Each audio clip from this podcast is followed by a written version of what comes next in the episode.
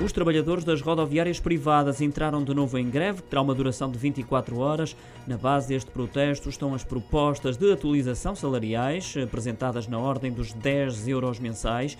Este é o quarto dia de greve organizado pelos sindicatos depois das paralisações a 20 de setembro, 1 de outubro e 22 de novembro. De acordo com a Federação dos Sindicatos dos Transportes e Comunicações, o último dia de greve teve uma forte adesão no norte e centro do país, entre os 60% e os 100%. A greve abrange todos os trabalhadores das empresas privadas do setor rodoviário de passageiros, associadas na Antrop e da Transdev, onde se aplica o contrato coletivo de trabalho vertical.